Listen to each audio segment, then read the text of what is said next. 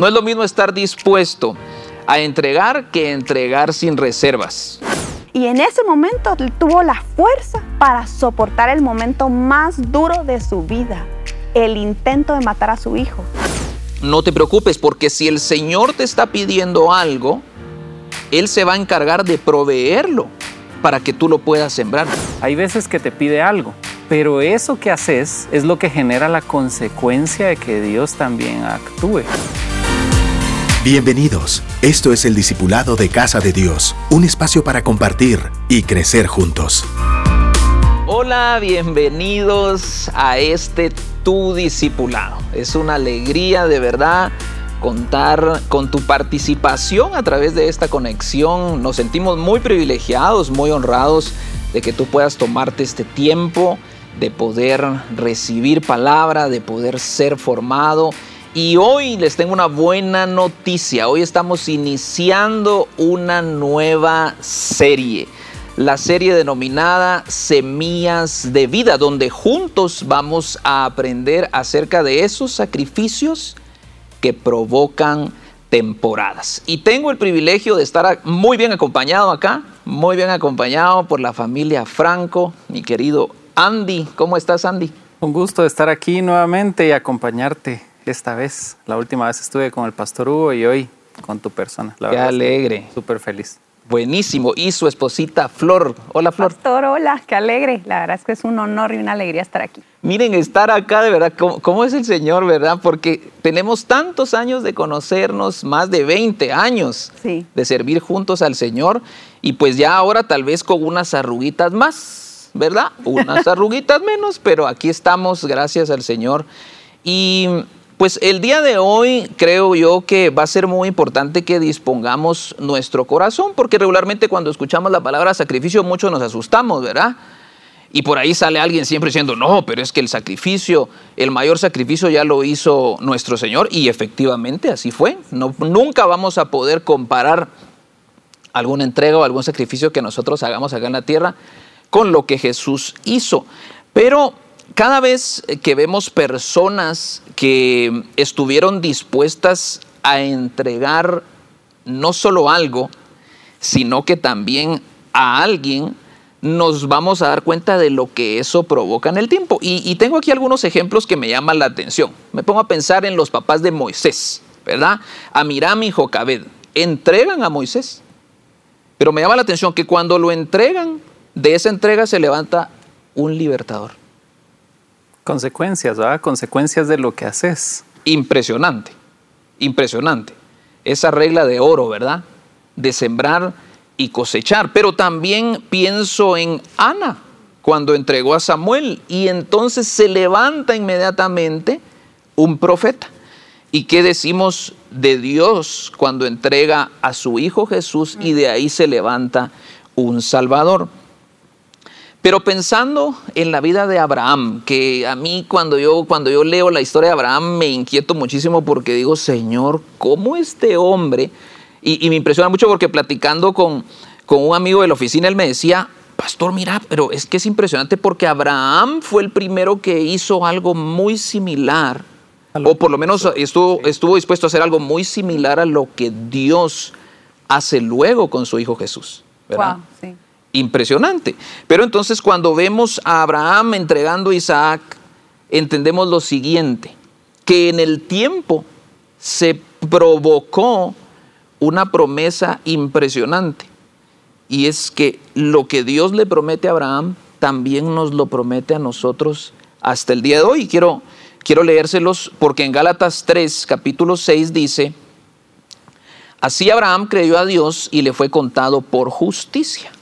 Sabed por tanto que los que son de fe, estos son hijos de Abraham. Y la escritura, previendo que Dios había de justificar por la fe a los gentiles, dio de antemano la buena nueva a Abraham diciendo, en ti serán benditas todas las naciones. Y el verso 9 me impresiona. De modo que los que de la fe son bendecidos, son bendecidos con el creyente Abraham. Amén. ¡Wow! Impresionante. Qué tremendo, ¿verdad? Así que no es lo mismo estar dispuesto a entregar que entregar sin reservas. y con total obediencia, así como lo hizo Abraham. Así que hoy vamos a aprender juntos acerca de esa entrega que Abraham hizo. Pero sabes qué me parece interesante dentro de esto es la habilidad de Abraham, como mencionabas, de hacer algo similar a lo que hizo Dios con su hijo. O sea, pedirle a Abraham que entregara a lo único que tenía. Y eso es difícil para cualquiera. O sea, los que ya somos padres, pensar en entregar a tu hijo no es lo mismo que alguien que está leyendo y tiene 18, 19 años y dice, ah, bueno, seguro debe ser difícil. No es lo mismo pensar que estás entregando a tu hijo y menos en un altar. Totalmente. Yo no hubiera podido ser Abraham. Qué duro. Sí, ¿no? Imagínense. Y ahí ¿Cómo es donde, donde empieza lo interesante. Y quisiera leerles en Génesis 22 lo que dice. Aconteció después de estas cosas que probó Dios a Abraham y le dijo, Abraham, y él respondió, heme aquí. Y dijo, toma ahora tu hijo, tu único, Isaac, a quien amas. ¿Y cómo es que lo recalca? A quien amas. Y vete a tierra de Moriah y ofrécelo allí en holocausto sobre uno de los montes que yo te diré. Abraham era un hombre de obediencia, porque así como lo llamó antes también, sal de la tierra y ve a la tierra que yo te diré, le vuelve a decir lo mismo, ve a este lugar y yo te voy a decir qué hacer. Seguí las instrucciones, pero esta vez era, deja a tu hijo en sacrificio en ese lugar. Él sabía lo que iba. Y la presión que él tenía, para mí, creo que es una de las más difíciles y los que tenemos hijos sabemos que los hijos siempre preguntan. O sea, hay un cruce de emociones, es ya vamos a llegar, ya vamos a llegar, ya vamos a llegar, ya vamos a llegar. Te puedes imaginar, vamos a ir a hacer un sacrificio y dónde está lo que vamos a sacrificar. Totalmente. Pero el nivel de obediencia que tenía Abraham dentro de él, incomparable. Y creo que todos hemos escuchado esta frase en casa de Dios es parte de nuestra cultura. O sea, el que obedece no se equivoca, pero no es lo mismo hacerlo solo porque te lo dijeron a pelear ya en contra de los sentimientos y lo que llevas dentro en medio de esa obediencia. Ahí es donde se enreda un poco todo esto. Sí, así es. Quiero leerles, eh, aportar con Génesis 22, 6. Y tomó Abraham la leña del holocausto y la puso sobre Isaac, su hijo. Y él tomó en su mano el fuego y el cuchillo, y fueron ambos juntos. Entonces habló Isaac a Abraham su padre y dijo, Padre mío. Y él respondió, heme aquí mi hijo. Y él dijo, he aquí el fuego y la leña, mas ¿dónde está lo que decía Andy? ¿Dónde está el cordero para el holocausto? Y respondió Abraham, Dios se proveerá de cordero para el holocausto, hijo mío, e iban juntos. Y cuando llegaron al lugar que Dios le había dicho, edificó ahí Abraham un altar y compuso la leña y ató a Isaac su hijo y lo puso en el altar sobre la leña. Y extendió Abraham su mano y tomó el cuchillo para degollar a su hijo. Qué tremendo, ¿verdad? Qué duro. Entonces el ángel de Jehová le dio voces desde el cielo y dijo, Abraham, Abraham, y él respondió, heme aquí, y dijo, no extiendas tu mano sobre el muchacho, ni le hagas nada, porque ya conozco que temes a Dios, por cuanto no me rehusaste tu hijo, tu único. Aquí podemos ver la confianza de Abraham puesta en Dios en todo momento. Y es de película, cómo se documentan esos detalles de tomó el cuchillo, estaba la leña para el fuego. Y creo que todos nos podemos identificar, pastor, con Abraham, porque todos hemos pasado por momentos difíciles en nuestra vida, Claro. donde recibimos un diagnóstico de salud difícil, donde hemos recibido la noticia de que alguien nos dejó y se fue con el Señor. Creo que todos hemos vivido momentos en donde las sensaciones son duras. Eh, recuerdo que pasó algo en mi vida muy fuerte y pasé por un evento de hospitales. Luego dejé de ir a estos hospitales. Cuando regresé a un hospital, el olor del hospital me hizo marearme, pastor. Sí, pues. por, por todos los recuerdos de los olores que, que tenía yo de hospitales. Todos tenemos momentos duros en nuestra vida y sensaciones con las que tenemos que pelear y eso es lo que quisiera hoy explicarles o plantearles y es que justo en esos momentos es donde debemos de vencer, donde debemos afrontar las emociones de temor, de incertidumbre, ¿qué es lo que podemos estar sintiendo y pensando? Lo que nuestros ojos ven. En el caso de Abraham, él tenía el cuchillo en la mano, iba a matar a su hijo. ¿Qué puede él estar sintiendo? Pero él, él, se mantuvo firme, se mantuvo de pie por esta frase, esto que salió de su boca. Dios se proveerá. Es decir, Abraham hizo responsable a Dios, literal. Uy, esto está gruesa. Se despojó del momento y dijo, no, aquí hay alguien superior, alguien que me va a rescatar. Y le dijo a su hijo, ni tú ni yo estamos a cargo, Dios se proveerá. Él va a darnos la salida. Y en ese momento tuvo la fuerza para soportar el momento más duro de su vida, el intento de matar a su hijo. O sea, que, o sea que Abraham tiene una total confianza de que Dios se va a encargar de lo que le está pidiendo. Hay, hay tres cosas acá que me, me, me marcan mi corazón en, en esta noche. La primera, Andy, cuando tú decís, cuando tú lees ahí, entrega a quien amas. Mm. Ojo, ojo con esto. Porque regularmente Dios sí nos va a pedir aquello que amamos.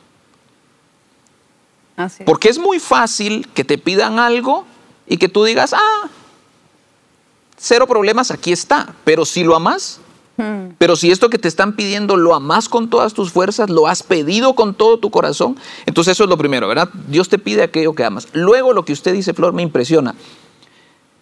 Dios se va a encargar de proveer. No te preocupes, porque si el Señor te está pidiendo algo, Él se va a encargar de proveerlo para que tú lo puedas sembrar. Dice la palabra del Señor que Él da semilla al que siembra. Total. Entonces, cuando tú estás dispuesto a hacer esa entrega, cuando tú estás dispuesto a sembrar, entonces prepárate porque va a venir la provisión de parte del Señor. Y eso que usted dijo, sí está demasiado. No pues, vamos ¿verdad? a ser avergonzados. En la situación dura, por más que tenga mal sabor, no es para ser avergonzados, sino es para ver la gloria de Dios. No, y eso que usted dijo me impresionó. Dios hará, Así es. ¿verdad? No, Bueno, Él hará su parte, pero si nosotros también hacemos la nuestra. Creo que ahí está la mezcla perfecta. Totalmente. Abraham O llegó sea, hasta si el- no hubiera llegado al punto máximo de obediencia, creo que eso no llega a suceder. Y hay una tercera cosa, cosa acá que me llama la atención. Flor lo leía ahí al final y decía, yo conozco tu corazón, dice la palabra. O sea, cuando él está a punto de sacrificar, aparece el ángel de Jehová y dice, momento. Ah, ok. Conozco lo que hay dentro de tu corazón, entonces, espérate porque ahorita es donde vas a empezar a ver lo sobrenatural. Sí, wow, ya conozco que temes a Dios. Ah, Cono- conozco que temes a Dios. O sea, que también en medio de nuestras entregas está relacionado el temor que tenemos para con el Señor. Por así supuesto. es el lugar que le estamos dando, ¿verdad? Ese, el Dios soberano Uy, vida. está buenísimo, buenísimo, buenísimo. ¿Sabes qué me gusta de la parte de las entregas? Creo que tenemos historias de historias, eh, pues los que nos estarán viendo por ahí, gente de nuestros discipulados, redes y algunos otros que han pasado por mis, por mis saberes. Eh, hay muchas historias en donde hemos entregado de todo.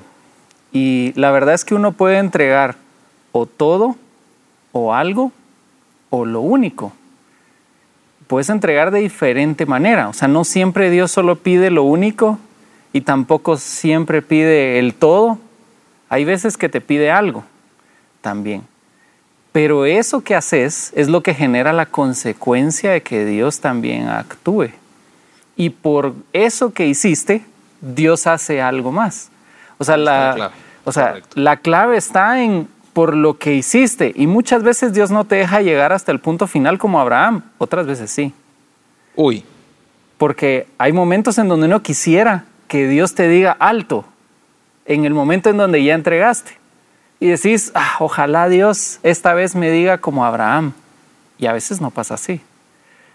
Pero la bendición sigue siendo la misma por la obediencia y por lo que hacemos definitivamente. Y quiero leerles en Génesis 22, 15 algo que tiene que ver con eso. Y dice, y llamó el ángel de Jehová a Abraham por segunda vez desde el cielo y le dijo, por mí mismo he jurado, dice Jehová, porque por cuanto has hecho esto Uy, qué grueso. y no me has rehusado a tu hijo, tu único hijo, pero es por cuanto has hecho esto, o sea, al final ya había hecho dentro de su corazón lo que tenía que hacer. O sea, él ya lo había matado.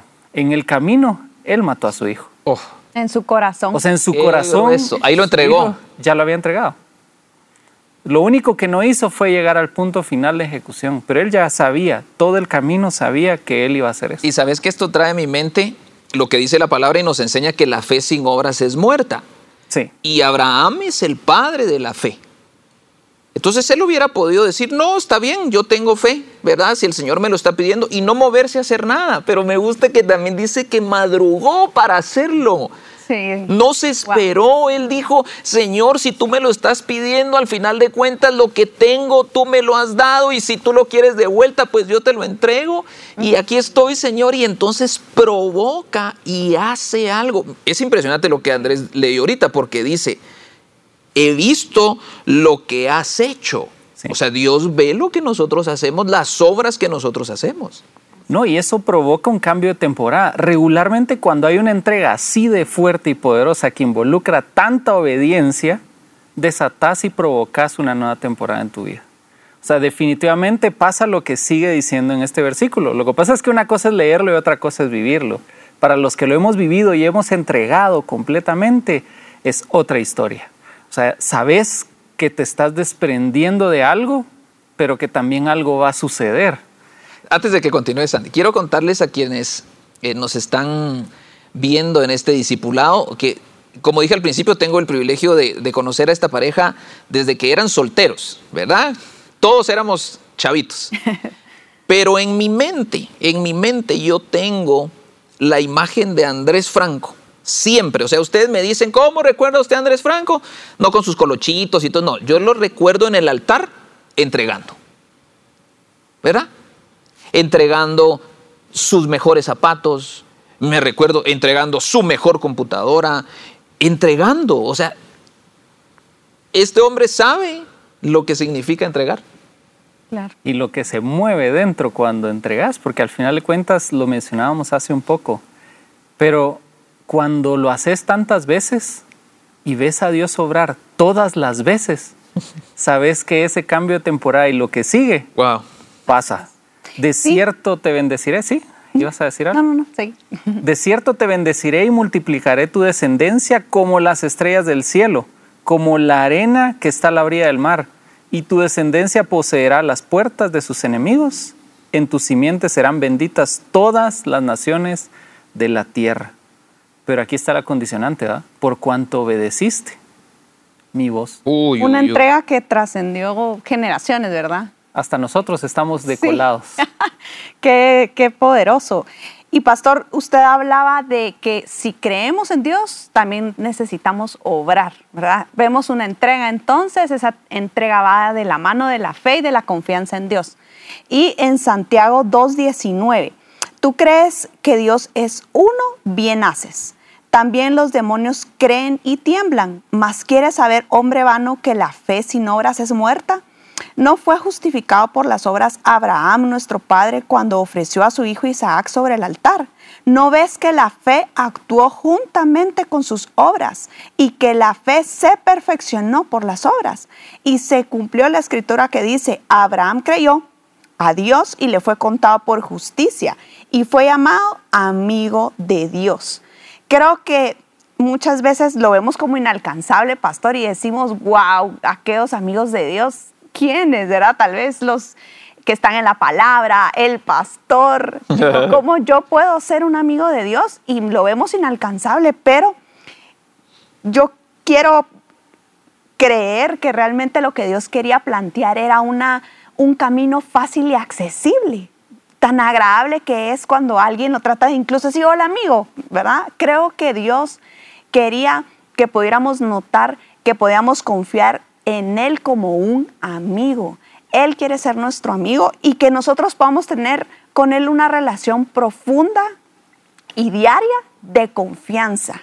Creo que para poder hacer esos grandes actos de fe como Abraham, sin duda, Abraham practicaba esa amistad esa confianza y esa fe todos los días, todos los días, hasta el, el pensar qué voy a comer hoy, Dios me va a proveer, es un ensayo, todos los días el poder fortalecer esa relación con Dios de confianza y de fe nos encamina a poder hacer grandes obras de fe, pero no es al final, porque tal vez creemos, no, cuando yo sea perfecto y haga grandes obras de fe, entonces voy a ser amigo de Dios, pero no es así.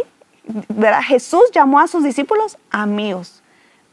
Hizo una relación estrecha con ellos de diaria, de todos los días. Y creo que si nosotros nos acercamos a Dios como ese amigo fiel, en el que podemos confiar, en el que podemos depositar esas cosas tan difíciles en nuestra vida diaria, vamos a poder llegar a hacer esas grandes obras de fe. Eso está impresionante porque, como usted decía, pequeños actos de confianza, pero ojo con esto, diarios.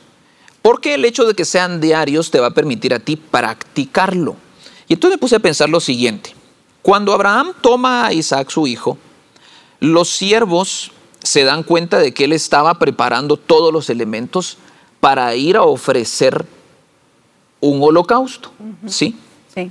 Lo impresionante de esto es que Abraham les dice, iremos allá, adoraremos y volveremos. Mm. Imagínate esto. Bueno, sí. Adoraremos y volver. Ahí hay dos cosas que veo yo impresionantes. La primera es, Abraham ya estaba acostumbrado a ir delante del Señor a adorar, o sea, diariamente, lo voy a poner de esta forma, no es que haya sido a diario, pero él ya tenía una, una, una mm, práctica. Sí. ¿Sí? Esos, esos, esos pequeños actos de confianza que tal vez por años acompañaron a Abraham para este superacto donde tenía que entregar a su hijo, pues. Claro. Y segundo, él estaba confiado de que lo que iba a ir a hacer a ese lugar es adorar. Cada entrega que tú haces, cada entrega que tú estás dispuesto a hacerle a tu Señor, a tu Padre Celestial, está adorando su nombre. Y yo te tengo buenas noticias en esta noche. Dios honra a quienes le honran. Amén. Y Dios va a honrar, Dios va a honrar tu fe, Dios va a honrar lo que tú estás haciendo. ¿Verdad? Y, y hay algo acá también.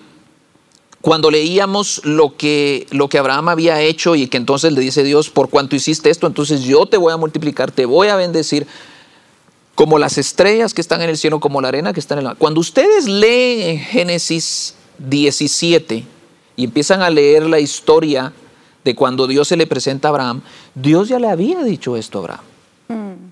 No era nuevo para él. Pero resulta ser, como tú decías, Andy, sucedió hasta que Abraham estuvo dispuesto a hacer esa entrega. No, y tenés una entrega que no sabes si va a volver. Es que imagínate, estaba entregando su único que había logrado concebir en su vejez y no sabía si iba a regresar. O sea, no sabía si iba a volver a tener otro hijo y si iba a poder cumplir la promesa que Dios le había dicho antes de te voy a multiplicar y al fin sucede y se lo vuelve a pedir. O sea, le pide eso que no sabía si iba a volver a suceder. O sea, ¿a qué hora Dios hace otra vez el milagro? Sara seguramente feliz, pero, eh, pero ¿a qué hora sucede otra vez ese milagro? Y hay muchas cosas que uno entrega que uno no sabe si van a volver o si las vas a volver a tener o si vas a volver a alcanzarlo otra vez. Y esa es la duda que está dentro de, de, uno siempre que hace algo así. Y si era lo único que iba a alcanzar o si alguna vez lo voy a volver a tener o no. Pero eso es lo valioso. A mí me gusta mucho un detalle y es que cuando Dios le recalga tu único hijo al que amas, no estaba minimizando la entrega de Abraham. Dios sabe lo difícil que es para uno. Dios sabe lo importante que es un sueño. Entonces realmente el amor de Dios nos lleva a entregarnos y esa confianza que le podemos regalar de decirle, sí, yo, me yo confío en ti plenamente. Es un regalo que nosotros le damos a Dios, porque Él sí sabe, Él no está como un Dios de brazos cruzados, no, me das. Dios en todo momento le expresó su amor al hacerle ver que Él entendía que era su único y el hijo al que Él amaba. Él no minimizó esa entrega, la hizo grande. Qué buenísimo, de verdad. Creo con todo mi corazón que esta palabra está siendo un refrigerio para nuestros corazones.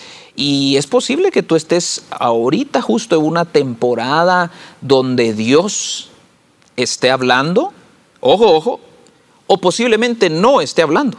Porque algo que me impresionó también que el pastor Hugo nos enseñaba.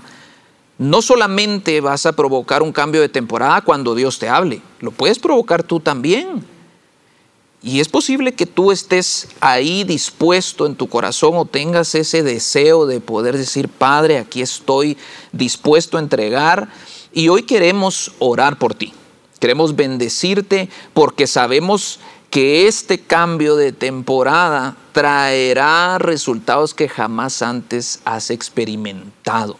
Y sé que si Dios te está hablando a través de esta palabra es porque Dios te está preparando para algo sumamente grande. Así que vamos a orar, Padre, en el nombre de Jesús, muchísimas gracias. Gracias Señor porque tú nos das la oportunidad de que a través de tu palabra podamos ser edificados, Señor, transformados y bendecidos. Y hoy tomamos esta palabra en nuestros corazones, creyendo y declarando, Señor, que cada una de nuestras entregas, Señor, provocará, Señor, temporadas nuevas, temporadas llenas de bendición, de multiplicación. Declaramos en el nombre de Jesús Señor, que todas aquellas temporadas donde ha habido escasez o donde se ha detenido el fruto en nuestras vidas, hoy, Señor, quedan en el olvido y viene lo mejor para nuestras vidas. Yo bendigo la vida de cada una de las personas que están conectadas, Señor, bendigo sus familias, los negocios que ellos representan y declaramos sobre ellos, Señor, que esta palabra se va a cumplir